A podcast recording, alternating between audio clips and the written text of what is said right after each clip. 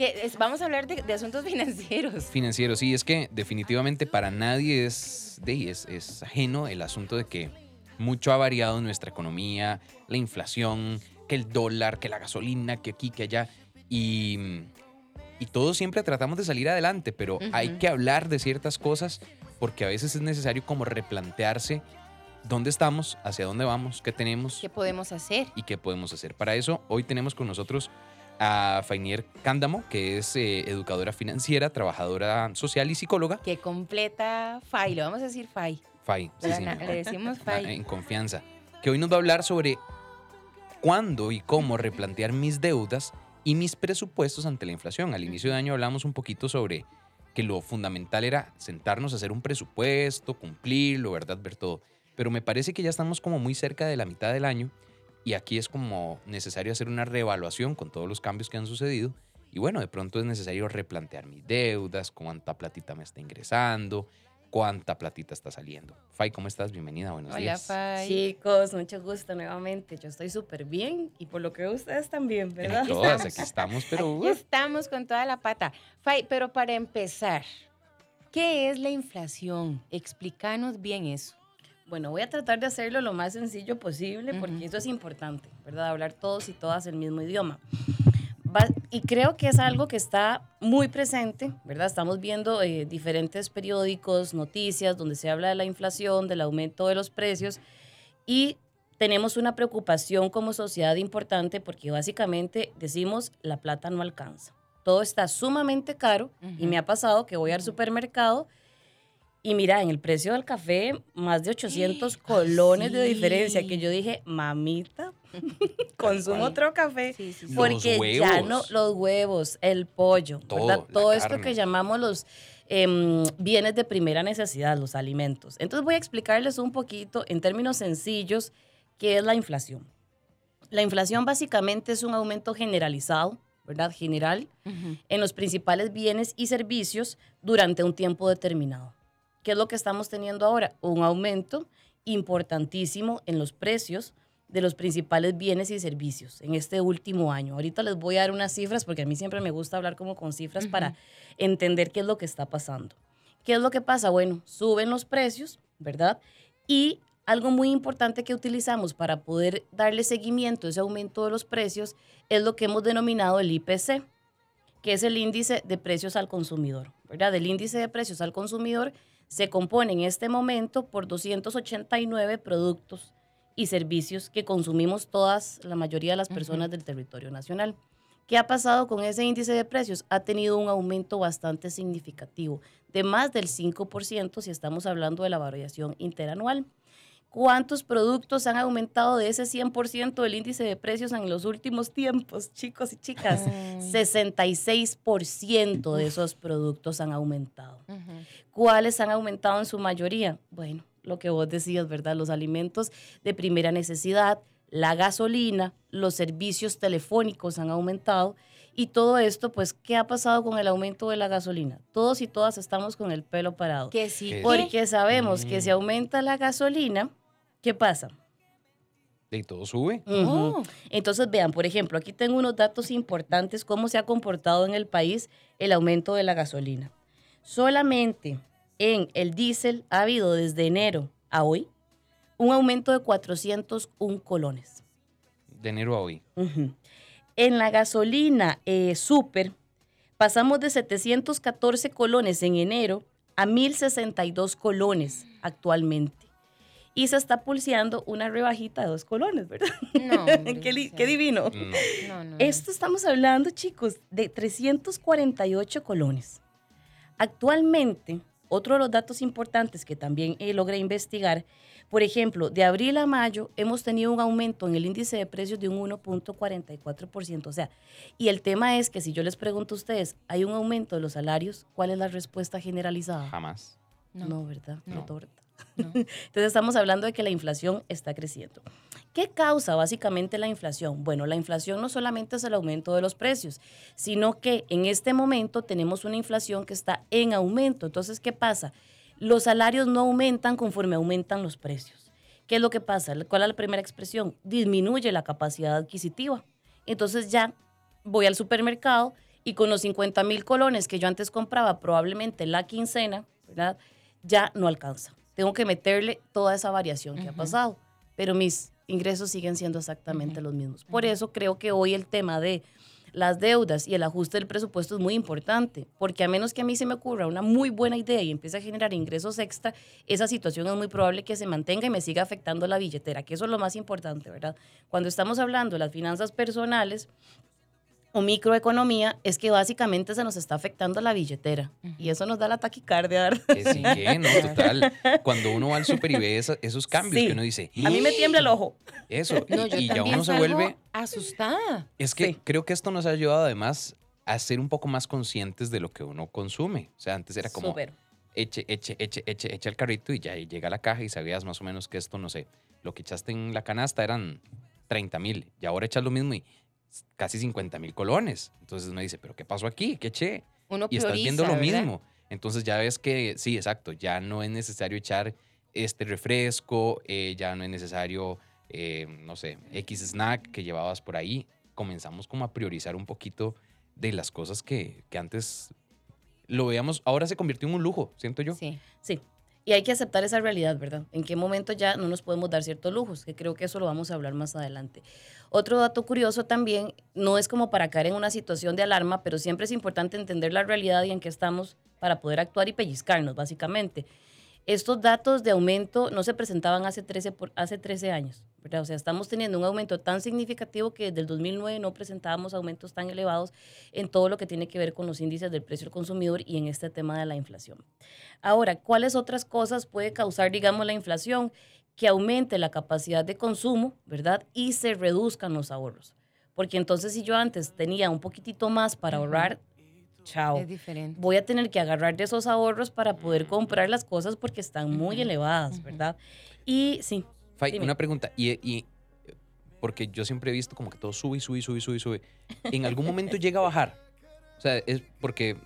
Y no digamos como de que pase la pandemia, y, sino siento que esos son precios como donde llegamos en una escalera y, nunca vamos a bajar. Ok, digamos, en términos teóricos, si estamos hablando de inflación, podemos hablar de cuatro fenómenos que suceden, digamos, con todo este tema de los precios y de la economía.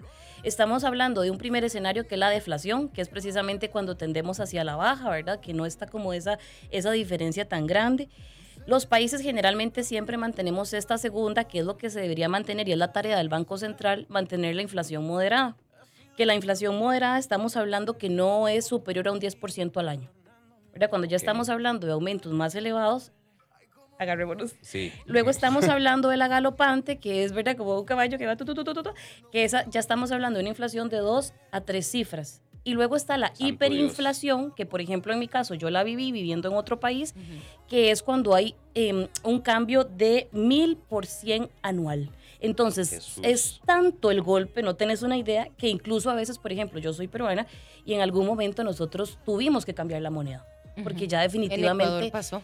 o sea, vos tenías un billete de 50 mil colones y pasaba este fenómeno que la gente los tiraba en el piso, en el suelo de los parques, como una manifestación, porque ya eso no tenía ningún valor. Entonces hay que cambiar la moneda. ¿Qué es lo que pasa? El Banco Central hace grandísimos esfuerzos para estar regulando este tema de la inflación. Pero algo importante es, y que lo hemos reconocido, es que la inflación que tenemos ahorita no es una inflación generada desde nosotros, es importada por todos los desmadres ¿verdad? que podríamos hablar ahorita que están pasando a nivel mundial. Sí, es un fenómeno a nivel mundial.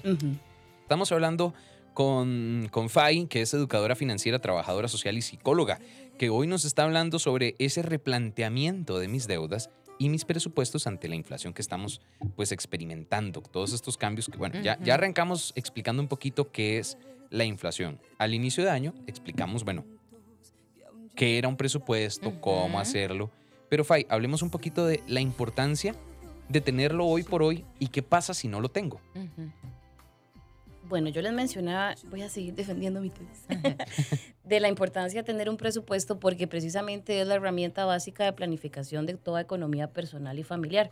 Y cuando digo familiar también estoy hablando de aquellas personas que, por ejemplo, vivimos solas, ¿verdad? Porque a veces uno dice, mi plata, son mis cosas, no tengo que darle explicaciones a, nadie. No, sí, tenés que darle explicaciones a tu billetera. Y creo que cuando una vive sola o se responsabiliza por sí misma, hay una responsabilidad también muy grande sobre vos. Claro. ¿Verdad? Porque si tus redes de apoyo son muy pequeñas y a vos te pasa algo, ¿quién responde? Y yo. Por ejemplo, en el caso de los trabajadores y trabajadoras independientes, este tema a veces no se toma en cuenta. ¿Qué pasa si yo tengo un accidente, una enfermedad o lo que sea? ¿Cómo voy a responder al respecto? Porque es muy diferente a tener, digamos, otros tipos de, de, trabajo donde hay mayores sistemas de protección. Entonces es importante que también pensemos en esas cosas. Ahora bien, el presupuesto es sumamente importante porque me permite a mí organizar y en este caso, como les dije la vez pasada, no es una herramienta estática. Aunque la veamos metidito, ¿verdad? En una, no sé, en una hoja de Excel, en un Word o en nuestros apuntes, esto va a irse modificando en función de lo que les decía también, de las etapas y los momentos en los que estemos. Entonces, Fay, hay que hacer un presupuesto. Yo soy demasiado desordenada, no puedo. Bueno, vamos a empezar a hacerlo, porque ahora en este momento no es solamente llevarse el susto en el supermercado, sino que es que en el mismo supermercado vas a tener que tomar decisiones.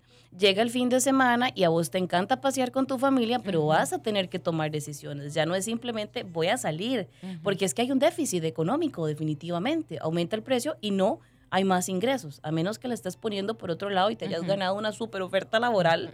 Pero eh, eh, creo que en eso en este momento no, ¿verdad? Más bien nos estamos peleando en la Asamblea Legislativa para darle más trabajo a la gente. Entonces sí hay que hacer un presupuesto y sobre todo en ambientes como estos, que ya les conté un poquito lo que está pasando, toma mucha relevancia. Ahora, decime. No, no, perdón, que hay como un, llamémoslo así, como un traslape en el momento en el que yo no tengo un presupuesto. O sea, yo le digo, yo soy del que le dice a Sofi, ¿qué? Manuel Antonio. Sofi, de una.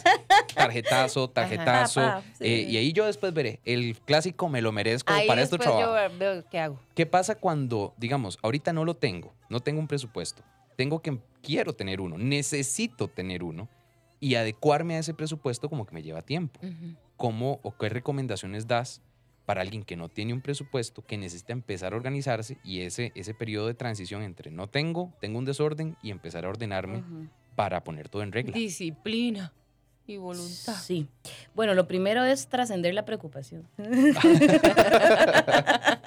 el pretarea que llamo yo, ¿verdad? El procrastinar. Que te quedas ahí, que estoy preocupada. No, bueno, entonces ya yo llego un día y digo, bueno, Fay, vamos a ver cómo está la cosa. Yo sé que no está muy bien porque me da taquicardia cada vez que pienso en eso y me tiembla el ojo, pero vamos a ver.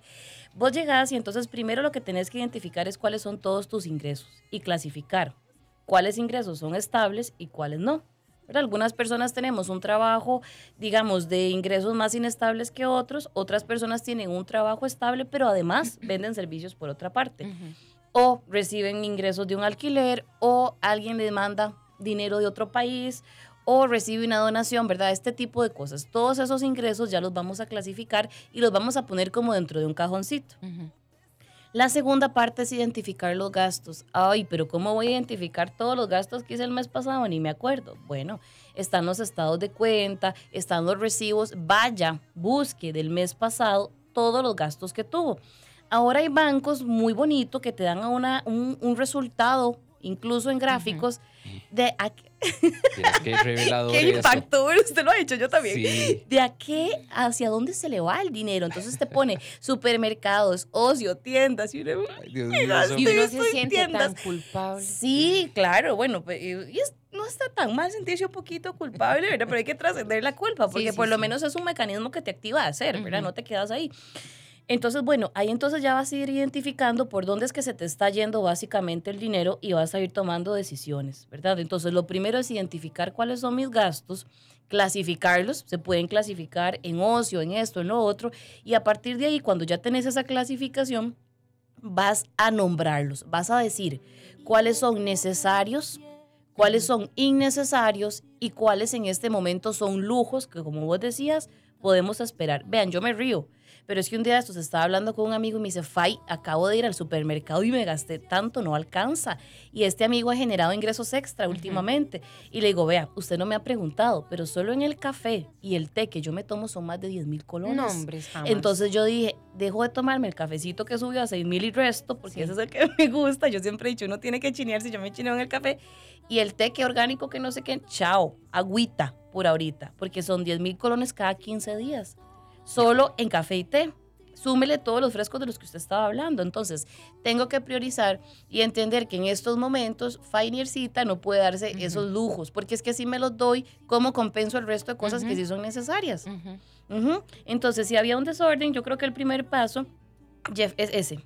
¿verdad? Tener el criterio de realidad y ver cómo estoy y qué estuve gastando todo el mes pasado, incluso si quiero ser un poquito más vivo, ¿verdad? Y llevarme más susto, poder hacerlo los últimos tres meses. Híjole. Uf. Y ver a qué se me está yendo. Porque entonces también nosotros y nosotras tenemos una tendencia en el comportamiento del consumidor. Vos tal vez puedas gastar en ciertas cosas que Sofi no.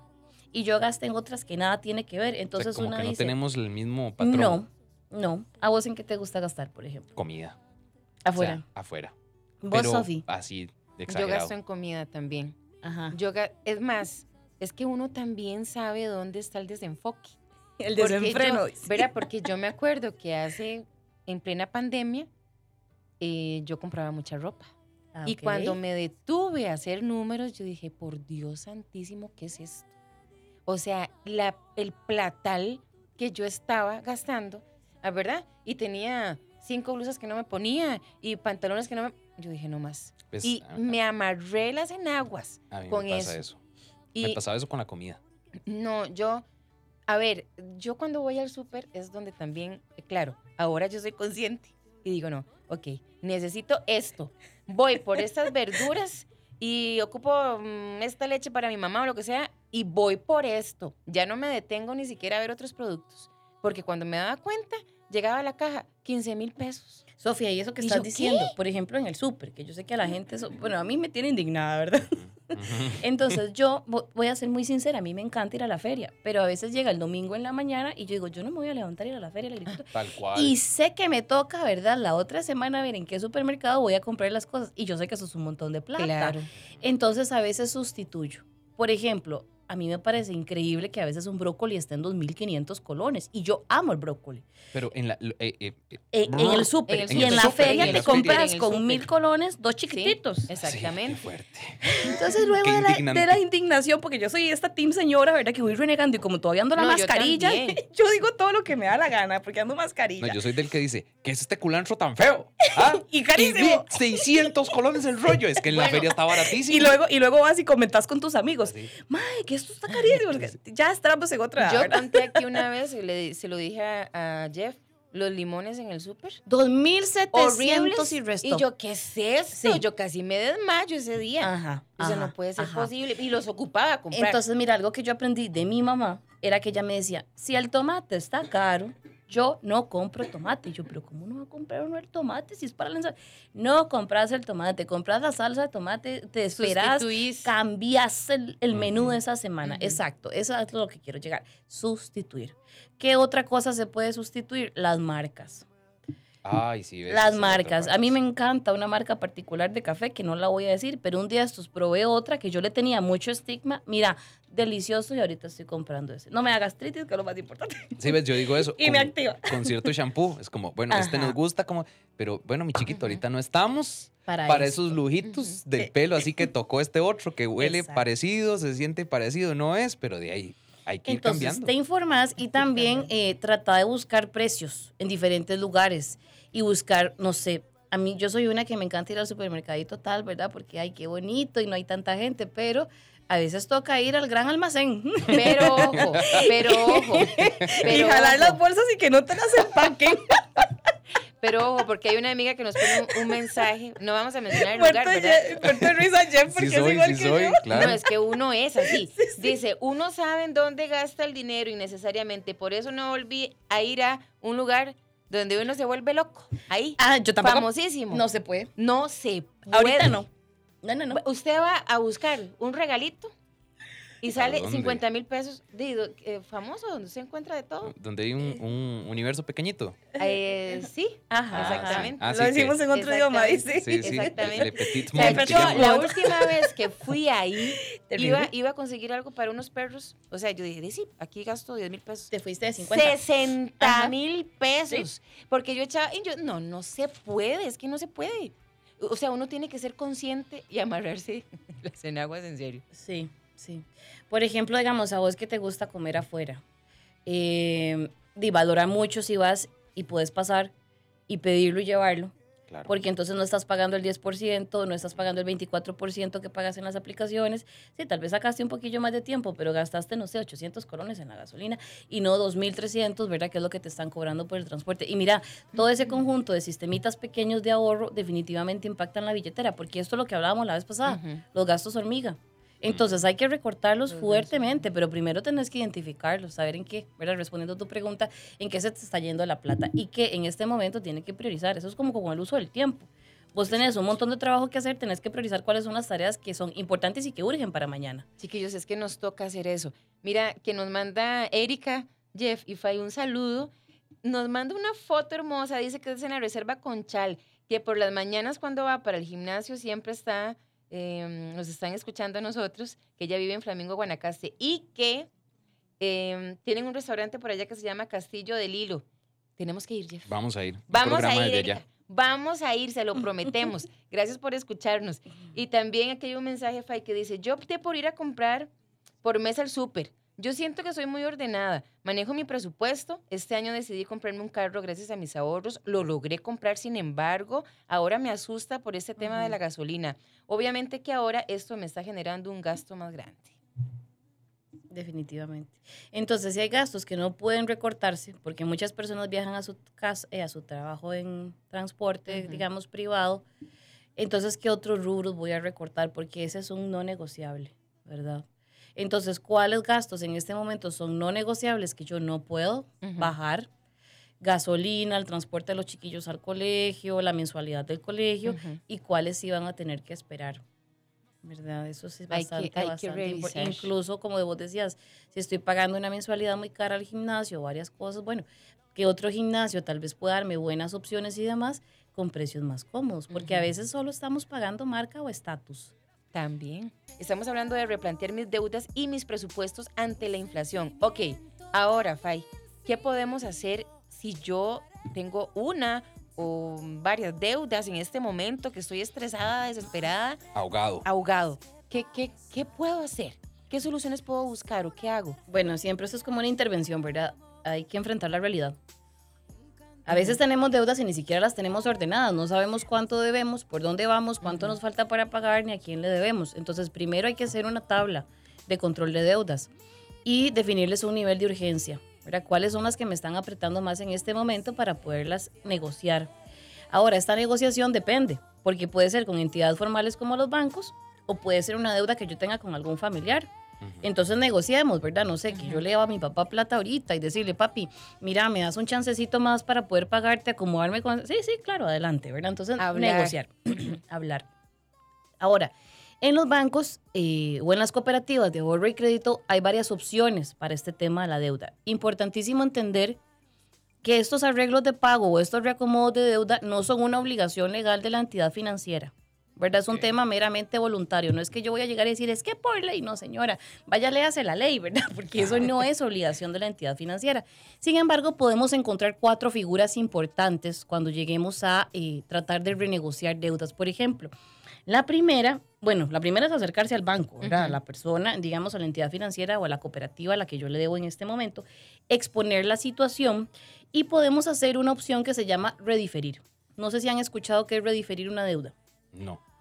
Bueno, es comentar la situación y es muy probable que se pueda aumentar el plazo, ¿verdad? Entonces, cuando nosotros aumentamos el plazo, es muy probable que la tasa de interés vaya a cambiar. Puede ser que aumente, que se mantenga, que disminuya, pero la cuota baja porque el plazo aumenta. Ahora, usted se Mm, casa más años con la entidad, pero Sí. si ya la situación Sí, es muy heavy, como dicen los chiquillos, ¿verdad? Muy fuerte, di, en este momento puedes liberar liquidez. Más adelante podrías replantear una renegociación de esa deuda, pero ahorita esa es una medida que se puede tomar. Rediferir. Rediferir, ¿verdad? Hablando de situaciones de emergencia. Ok, Si usted- per- perdón, Fay. Ujú. Es que voy a, a- a leer algo aquí que es una buena noticia de los combustibles, que supuestamente entre 29 colones y 44 colones bajará el precio de los combustibles a partir de la primera semana de julio, fue lo que aprobó Arecep. Qué éxito. Y Arecep un día de esos mandó también rebajas en las tarifas eléctricas. Bendito De casi Dios. dos mil colones. Señor vamos, Jesús. chiquillos. Bendito Dios. Porque todo aumentó me- hasta los peajes, ¿verdad? El Arecep me dio un respiro el viernes pasado que bajó dos colones. Yo sentí Sí. un alivio de esos Qué dos chichón. colones. No, pero pe- y perdón, Fay, que te, te interrumpiera. Pero cuando hay una rebaja tampoco es para que hagamos loco, ¿verdad? Ajá. O sea, aprovechemos esto. No es que voy a seguir, ah, sí, sí, me ahorro 10 mil pesos en gasolina, los voy a gastar en tal cosa. O sea, ¿verdad? Una libra de sal me ahorré yo con los dos colones que bajaron de la gasolina. Este. Me volví loco, me volví loco. Ok, Fai, re, re- Rediferir. rediferir. Ahora, Ese es el primero. importante, tenemos que estar al día. O sea, no te van a dar, ¿verdad? De la negociación y todo si debes un montón de plata. Hay que estar al día. Entonces, ver cómo gestionamos también el colocarnos al día. Otra es el refinanciamiento. Yo no sé si han escuchado esta, esta, esta opción, refinanciar. Sí, Mm, eso sí. Bueno, refinanciar básicamente es un cambio en las condiciones pactadas inicialmente con el crédito, ¿verdad? A partir de un proceso de negociación. Eh, puede cambiar el plazo y también el sistema en cómo se viene amortizando la deuda, ¿verdad? Cómo se viene bajando, digamos, golpeando esa deuda. Es importante aquí que hay que hacer un abono, un abono, digamos, fuertecito a la deuda. Si yo tengo alguna platilla por ahí, que, ¿verdad? Entonces hacerle un abono 20, 10, 30%. Entonces yo le digo a usted, vea, Jeff, yo tengo tanto dinero negociamos. Si yo a usted le adelanto tanto, ¿cuánto me puede usted modificar la cuota, el plazo, los términos de las condiciones de este crédito? Porque ahorita ya yo la veo venir, ¿verdad? Y veo que viene. Si esta cuestión sigue subiendo, a mí me va a afectar. Entonces lo puedes tomar hasta como una medida para mitigar cierto riesgo de pérdida, ¿ok? Ok. La segunda es la reestructuración de la deuda, que también es conocida como la refundición. No sé si en algún momento ustedes han aplicado una refundición. Eh, realmente este tema se las trae, ¿verdad? Porque uno no siempre recomienda una refundición de deudas. Si vieras que a mí me da como sustillo. Básicamente porque es empezar de cero, ¿verdad? Este, muchísimo más años, Ujú. perder dinero, lo que vos decías ahora, tenés que pagar los costos de formalización, ¿verdad? Un montón de cosas. Pero bueno, estamos hablando de situaciones de emergencia. Además que em, refundir una deuda también te afecta un poquito la calificación dentro del sistema financiero nacional. Ah, ¿En serio? Ajá, porque hay que haberle estado ayudando a esta persona, ¿verdad? ¿Qué fue lo que pasó? No pudo pagar, se atrasó, entonces te afecta un poquito, ¿verdad? Eso queda ahí como, como en el expediente. Mm. Tampoco es una situación, digamos, súper alarmante, pero sí se toma en cuenta, digamos, para estudiar el comportamiento crediticio de la persona. Y la última opción que también se recomienda es la compra de cartera. Compra de cartera es que vos vas a buscar otra entidad, tal vez con una mejor cuota, eh, con mejores condiciones, ¿verdad? Entonces esa entidad te compra a vos la deuda. Banco A le compra al banco B o a la cooperativa B esa deuda que vos tenés y ahora vos asumís unos nuevos términos y nuevas condiciones del crédito con este banco B, eh, con este banco A que te compró. Eh, van a cambiar los intereses, van a cambiar los requisitos y demás. Sí es importante tomar en cuenta que adquirir un crédito requiere que seamos primero que nada sujetos de crédito. ¿Y eso qué significa? Que tenemos que cumplir una serie de requisitos. ¿Verdad? Sea como trabajador independiente o como trabajador en una empresa, vas a tener que presentar y cumplir ciertos requisitos, incluyendo también pues el salario que vos tenés, condiciones laborales y demás, que le permitan a ese banco también darle cierto mm, confianza, por decirlo así, ¿verdad? Cierto margen de confianza para poder embarcarse y prestarte. Ujú. Entonces, básicamente, esos podrían ser, digamos, en términos formales, las medidas de ajuste que podríamos establecer con una entidad que, ojo, no es obligatorio, ¿verdad?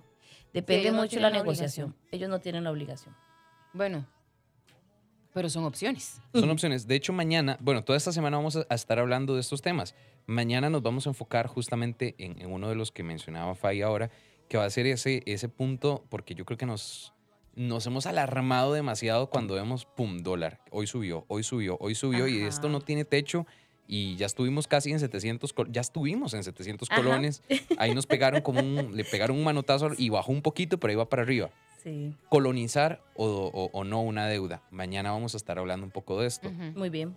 Pero sí es importante saber que hay opciones. Que hay O sea, opciones. Pero lo- yo creo que lo más importante con todo lo que nos acabas de decir es que tenemos que pensar en el ahora, pero en el después también. O sea, que si voy a hacer una refundición, pensar en esto, que eso me, me- me podría eventualmente como complicar un poco el escenario o, o mi historial crediticio, que si voy a refundir, bueno, o, o si me van a recomprar la deuda, de que estoy arrancando de cero esa deuda Ujú. con otro lado, tal vez con una cuota mejor, pero de pronto el banco A que mencionabas va a cobrar un poco más porque la deuda se va a- a cancelar Y porque antes. asume un mayor nivel de riesgo también, ¿verdad? Entonces, como pensar en, en tratar de ver un 360, verlo absolutamente Exacto. todo. No, y no solo eso, chiquillos, que también cuando nosotros estamos mm, desesperados o angustiados, puede ser que tengamos alguna persona cercana a quien recurramos a que nos preste plata, ¿verdad? Pero bueno, ¿qué? ¿Cómo, cómo, cómo se trabaja? Porque a veces no es tan fácil, ¿verdad? Más bien es más caro. eh, y es distinto. Eh, cuando esos préstamos eh, ¿cómo se- Informales, ¿verdad? por ejemplo. Eh, eh, hay que tener como esa sabiduría Ujú. eh, y buscar, sentarse de verdad pensar qué, qué opciones tengo y cuál me queda mejor. Mira, yo creo que aquí, primero que todo, eh, casi siempre, a veces, bueno, la mayoría de veces, eh, cuando estamos en situaciones de alarma y emergencia, a veces tendemos a actuar em, de maneras no racionales, ¿verdad? Tomamos decisiones muy emocionales. Ujú. Entonces, si estamos hablando de finanzas, lo más importante es tomar decisiones cada vez más informadas y esto implica un trabajo mental. Entonces, yo creo que también hay que sincerarse y buscar las mejores opciones y para eso preguntar, como vos decís, Jeff, o sea, yo llego al banco, expongo la situación y le digo al asesor o a la persona que está ahí, quiero saber todos los pros y los contras de esta decisión que yo voy a tomar. Y no te quedes solamente con una opción. Ujú. Busca más bien otras opciones también y de ahí ya puedes armar, digamos, un criterio más allá de lo que el miedo, la angustia y el estrés me están diciendo, o tal vez mi mejor amigo o mi mejor amiga que no tiene formación al respecto de esto y entonces digo, ay no, pero es que vos me orientaste y sí, pero mi chiquito era chef profesional en tal cosa, ¿verdad? Y no una persona con años, digamos, como un asesor que te puede ayudar mucho mejor. De hecho, acá hay un mensaje que dice, hola, buenos días amigos, yo tenía un crédito en dólares con tres años de antigüedad. Lo pasé a colones en otra entidad y ahora pago menos en intereses. La cuota me bajó y no me variaron el plazo. Yo creo que este es como un ejemplo de esas cosas que es como importante asesorarse, verlo bien, con cabeza fría. Y lo que decías, lo más importante es sostenerse para no atrasarse. Ahora, con esta modificación que hizo esta persona, eh, no podemos aplicar una regla generalizada para todos, ¿verdad? Total. Cada caso es un caso eh, particular y que dicha que mañana van a ver esto porque hay un fenómeno ahorita muy importante donde la gente está corriendo a cambiar sus deudas de dólares a colones. Y ya hemos leído bastante, ¿verdad? Las noticias lo han dicho, vaya y averigüe bien si esto es lo más conveniente para su caso particular. Porque no sabemos cómo se comporta. Ahorita hay un incremento muy alto, pero no sabemos si puede haber una tendencia a la baja más adelante. Y ya nos comprometimos un montón. Aquí Jeff ya está Ora- haciendo- oremos para que orando para que pase, ¿verdad? Pero entonces mejor paso a paso y estudiar también las tendencias que han habido. Ok, aquí hay varios mensajes. Dice, una consulta. ¿Qué hace uno cuando uno recibe una liquidación? ¿Qué hacer con el dinero extra? Bueno, depende mucho también de las preferencias eh, y las metas y la condición que tenga esta persona ahorita, ¿verdad? Porque si esta persona tiene una liquidación, pero no tiene un ahorro de emergencias, amiga, es lo primero que deberías hacer, o amigo, no sé si será un chico o una chica. Este, otra cosa que podrías hacer entonces también es ahorrar, meterlo en certificados, abonar a ciertas deudas que urjan, pero dejar también un fondo por aquello de que algo pase, ¿verdad? Porque no sabes tampoco No eh, cuánto tiempo vas a durar para encontrar trabajo. Entonces yo creo que lo primero es no haga loco. No haga loco. Deje su ahorro de emergencia. ¿Cuánto es el ahorro de emergencia? Aquí voy rapidísimo, ¿verdad? Porque ya se me No, acaba el tiempo. su- no, no, Vamos en tenemos- patines, vamos en Este, patines. el ahorro de emergencia, antes de pandemia, hablábamos de un 3 a 6 meses de los gastos fijos necesarios imprescindibles cubiertos. Después de la pandemia lo superamos de 8 a 12, porque mucha gente no ha encontrado todavía trabajo, ¿verdad? Entonces, tené mejor tu ahorro de emergencia y luego cuando ya tengas una situación laboral más estable u otros ingresos, pensá en adquirir otras metas. Es que el problema con la plata es que todo lo queremos ya. Entonces, cuando yo hago mis capacitaciones, le digo a la gente, vea, usted se enamora, ¿verdad? Y entonces ya quiere casarse, eh, compra, compra todo con deuda, eh, hace el divino, el salón de baile con deuda, la boda con deuda, eh, paga la prima de la casa con deuda, compra la casa con deuda, se compra el carro con deuda, el perrito labrador, se compra el perrito más caro y más comelón, ¿verdad? Y se le ocurre también tener hijos y con deuda tiene los hijos en un gran hospital o en una gran clínica. Entonces, cuando te das cuenta ya de todos tus ingresos y el de tu pareja, Todo es una deuda. Ya hay 80% para la deuda. Sí. Sí. Ajá, vos vas a vivir 30 años con esas deudas grandotas, 7 años con la deuda del carro. ¿Qué pasa si se presenta una emergencia? No te van a prestar plata. Ujú. Porque corres, corres como si la vida se fuera a acabar mañana. Entonces es importante también ir midiendo hasta dónde mis metas son alcanzables, realizables y cuáles van a tener que esperar tal vez 10 años, 5 Exactamente. años y otras ya. Exactamente. Pero es que en esa parte, Fay, que vos decís, entonces es donde uno tampoco puede comparar, compararse con otra No, persona. para nada. ¿Verdad? O sea, di, di, puede ser que Jeffrey tenga ingresos más altos que yo. Ujú. Entonces, ¿cómo me voy a meter yo en una deuda para pagar, mm, no sé, dos millones en una casa? O sea, yo no me puedo comparar con otros. Tengo que No. ser consciente de mi realidad. Ujú.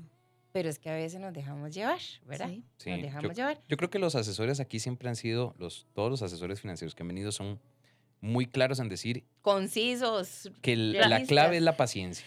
Sí. O sea, el crédito es la salida para el impaciente, pero es la peor salida. Y la importancia del presupuesto, Jeff. Siempre nos dicen eso. Ojo, porque dicen que en Heredia por eh, la Florida Bebidas, en la línea del tren, las agujas se quedaron abajo y los carros a ambos sentidos. Tienen que sortearlas así. Por eso es que hay muchísima presa, para que busquen otra ruta. Ah, ok. Sí, esa es una ruta bien importante. Y entonces creo supongo que en San Pedro Gracias, también Vivi. atropellaron a un muchacho. Ah, sí, Sí, sí, falleció. ese- un ese la- Falleció en el la muchacho. Ujú. Ya, ya, se, ya se abrió, de Sí. hecho, la, la rotonda hace como. Y como se una dio a la fuga si nos está oyendo. Ay, se no. Ay, señor, bueno. Qué terrible. Bueno, dice por acá, feliz semana, chiquillos. Estaba leyendo en estos momentos que van a negociar un aumento para el sector privado, pero depende del aumento, es como una burla, porque el aumento ha sido demasiado alto en los últimos meses. Bueno, y es que no podemos Eh, esperar. seguimos con la inflación. No, no, no podemos esperar que, que compensemos tan rápido eso del salario, ¿verdad? Porque es como Ujú. mucho. Sí. O sea, lo que hablábamos ahora, alguien que tenga un carro y que pague una deuda en dólares, de enero a hoy, bien, bien, bien, ha sufrido como un cambio, un déficit en las deudas casi de Ujú. 200 mil colones, Ujú. en un tanque de gasolina y en una deuda con lo que ha subido el dólar.